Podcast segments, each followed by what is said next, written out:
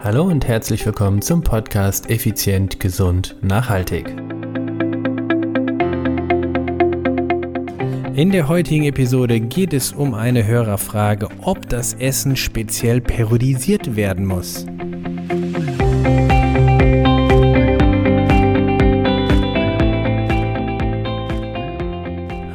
Herzlich willkommen hier bei Effizient, Gesund und Nachhaltig. Ich bin's wieder, Stefan, Stefan Schlegel, dein Unternehmer, Mentor und Podcaster.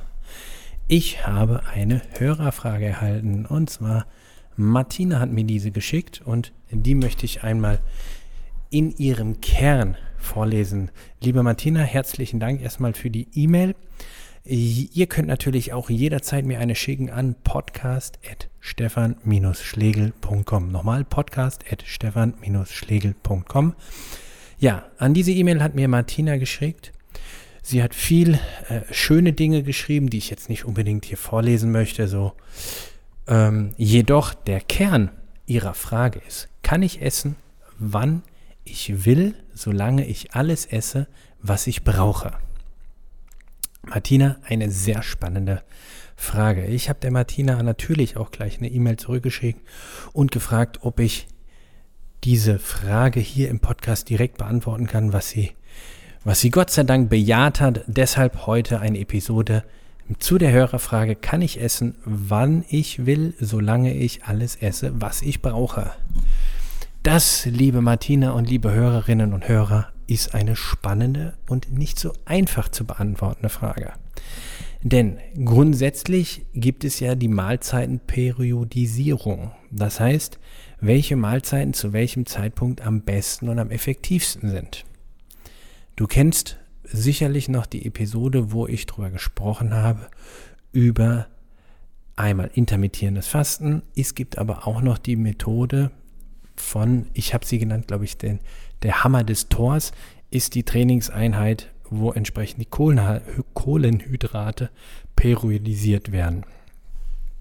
Also, die meisten von euch haben ja den Wunsch, fitter, leistungsfähiger zu werden, hm, Body Shaping zu betreiben und das ungeliebte Körperfett in dem Maße zu reduzieren, bis du wieder glücklicher mit deinem Körper bist sagen wir mal, bis du das Gefühl hast, du bist in Shape.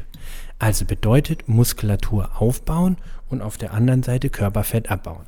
So, das Körperfett abzubauen an sich geht am einfachsten, logischerweise. Ähm, Energieverbrauch hoch ähm, und Energieaufnahme runter. So, erstmal grundsätzlich funktioniert so äh, Fettabbau. dann noch Kohlenhydrate runter und dann geht es quasi meistens richtig gut. Das Problem ist, du würdest auf diese Art auch sicherlich einiges an Eiweiß, also Muskeleiweiß in Klammern Muskulatur abbauen. Also, worauf möchte ich jetzt hinaus? Martina hat noch ein bisschen mehr dazu geschrieben, wie sie aussieht, was ihre Statur ist etc. Von daher können wir relativ gut auf das Thema eingehen, denn Martina möchte Körperfett abbauen, treibt regelmäßig Sport, in ihrem Fall bevorzugt Laufsport. So, Martina, die Läuferin, möchte also Körperfett abbauen. Und darauf bezieht sich dann quasi diese Frage. Martina, in diesem Fall würde ich dir empfehlen, dass du das Essen deinem Training anpasst, beziehungsweise andersrum, das Training deinem Essen anpasst. Das heißt, wenn du freitags abends äh, schön essen gehst, ordentlich Pizza futterst, dann wirst du sicherlich nicht am nächsten Morgen relativ schnell auf deine Körperfette, also deine Körperfettreserven zugreifen können, denn dein Kohlenhydrat- und Glykogenspiegelhaushalt ist entsprechend noch gut gefüllt. Quasi über Nacht, klar, wirst du einiges von den äh, von den ähm, Kohlenhydraten, also von, den, von, der, von der Glucose, von dem Glykogen abbauen wieder, sodass dein Blutzuckerspiegel wieder sinkt aber das kannst du noch viel besser. So, und warum betone ich das jetzt in diesem Fall so? Ganz einfach, weil die meisten, die wir betreuen, das sind nämlich Führungskräfte, Manager und Menschen mit wenig Freizeit, wozu auch natürlich die Hausdamen und Herren gehören. Wenn du wenig Freizeit hast, das heißt, du hast vielleicht nur drei Trainings pro Woche zur Verfügung, vielleicht sogar nur eine Dreiviertelstunde oder eine Stunde, dann solltest du, oder anders gesagt, je weniger Trainingszeit du zur Verfügung hast, umso wichtiger ist die Periodisierung deiner Mahlzeiten. Das heißt, dass du deine Mahlzeiten perfekt deinem Training auch anpasst, weil so kannst du viel, viel, viel, viel mehr aus deinem Training herausholen, ohne mehr zu trainieren. Ich möchte dir ein klassisches Beispiel geben. Du trainierst dreimal die Woche, in diesem Fall Martina geht laufen.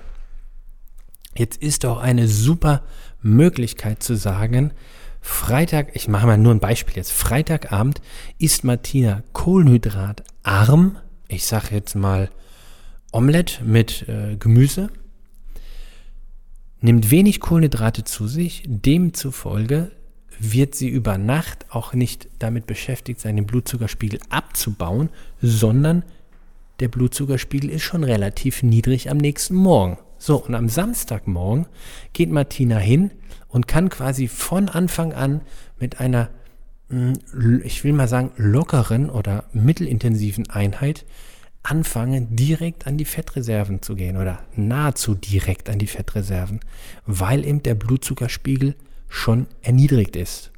Erniedrigt klingt auch ein bisschen komisch, niedriger ist. Vorausgesetzt natürlich, liebe Martina, du knallst dir vorher nicht dein äh, Marmeladenbrot oder Nutella-Brot oder Honigbrot noch rein und gehst dann laufen.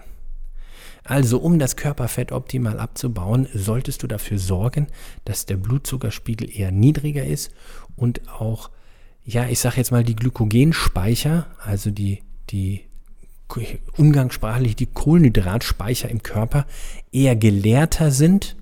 Wenn sie leer sind, bist du tot deshalb eher gelehrter als prallvoll zu sein. Wenn diese Gegebenheiten vorhanden sind, also eher gelehrter Blutzucker, äh, Glykogenspeicher, Blutzuckerspiegel eher so im, im unteren Bereich des, äh, des Angenehmen noch, sage ich jetzt mal. Und dann kannst du wunderbar anfangen mit den sogenannten ja, ich nenne es mal umgangssprachlich, wäre noch nicht ganz korrekt, aber lassen wir mal den Begriff Fettstoffwechseltraining. Das heißt einfach mit dem Training, wo du vermehrt auch auf die Körperfette zugreifst. Solltest du jetzt irgendwo auf dem Weg dorthin einen kleinen Fehler gemacht haben, liebe Martina, liebe Hörerinnen und liebe Hörer, so bist du quasi in Anführungsstriche gezwungen, am Anfang deiner Trainingseinheit, also nach dem Aufwärmen, erstmal dafür zu sorgen, dass die Speicher leerer werden. Das heißt, du machst zum Beispiel EB-Intervalle oder äh, ein paar Sprints oder du sorgst einfach dafür, dass ordentlich Energie durchgeschossen wird und du richtig am Ballern bist. Dann gehst du über und kannst hinten raus nochmal einen lockeren Block machen. Also beim Radfahren ist es für mich zum Beispiel klassisch, ähm, ich wärme mich auf, so eine Viertelstunde rolle ich mich ein, dann knall ich am Anfang EB-Intervalle, also äh, Entwicklungsbereich äh, äh, Intervalle, das heißt an der aeroben, anaeroben Schwelle. Irgendwie, ich sage jetzt mal so sechs mal fünf Minuten mit drei Minuten Pause, nur mal ein Beispiel. Danach habe ich genug Energie durchgeschossen, dass definitiv meine Kohlenhydratspeicher geleerter sind, weil ich währenddessen keine Kohlenhydrate zu mir nehme auf dem Fahrrad. Und dann gehe ich hin und äh, im zweiten Teil von meinem Training mache ich dann noch ein paar, zum Beispiel zweimal zehn Minuten G2-Intervalle und bin voll oder sogar äh, K3-Intervalle, nee, eher G2, G2-Intervalle. Also das heißt Grundlagenausdauer 2 im vermehrten, ähm, ja, es wird auch der Tempobereich genannt. Ich muss sagen, so am Podcast ist das manchmal wirklich schwer, das zu erklären. Ist es im Video auf dem Video wäre das echt viel einfacher. Vielleicht steige ich mal irgendwann um auf das Medium Video. Na gut, also danach hinten raus mache ich noch so zweimal 10 Minuten G2-Intervalle und die knallen richtig an die Körperfette ran. Da wird jetzt richtig nochmal da ge geärgert. Da wird der Körper gesagt, dem Körper gesagt, hey, hör zu, wir brauchen Energie. Und er sagt, ja, ich habe kaum noch Kohlenhydrate. Ja, dann nimm die Fette. Okay, wird aber nicht so intensiv, was da hinten rauskommt. Das ist nicht schlimm. Hauptsache, du lieferst mit Fette nach. Hauptsache, wir haben überhaupt Energie. Alles klar, mache ich. Und so funktioniert's. Das ist natürlich jetzt sehr äh, bildlich gesprochen und sehr äh, allgemein ausgedrückt. Natürlich, bitte bist du Sportwissenschaftler, Fitnesstrainer oder was auch immer, also vorgebildet in, in dem Bereich. Darum geht es jetzt nicht. Es geht jetzt nicht darum, dass ich dir irgendwelchen äh, äh Einzelheiten erzähle, wie die äh, AT, wie ATP äh, zustande kommt, wie das Ganze gewonnen wird und so weiter und so fort. Darum geht es hier nicht. Das soll kein Nerd-Podcast werden. Das soll ein effizient, gesund, nachhaltig Podcast sein, damit du als Unternehmer, Unternehmerin, Führungskraft oder als Mensch mit wenig Freizeit das Optimale für dich herausziehst. Vielleicht sitzt du auch gerade im Auto und hast nichts zum Mitschreiben. Also von daher will ich das hier gar nicht zu kompliziert machen. Die Message des heutigen Podcasts, der heutigen Episode ist ganz klar.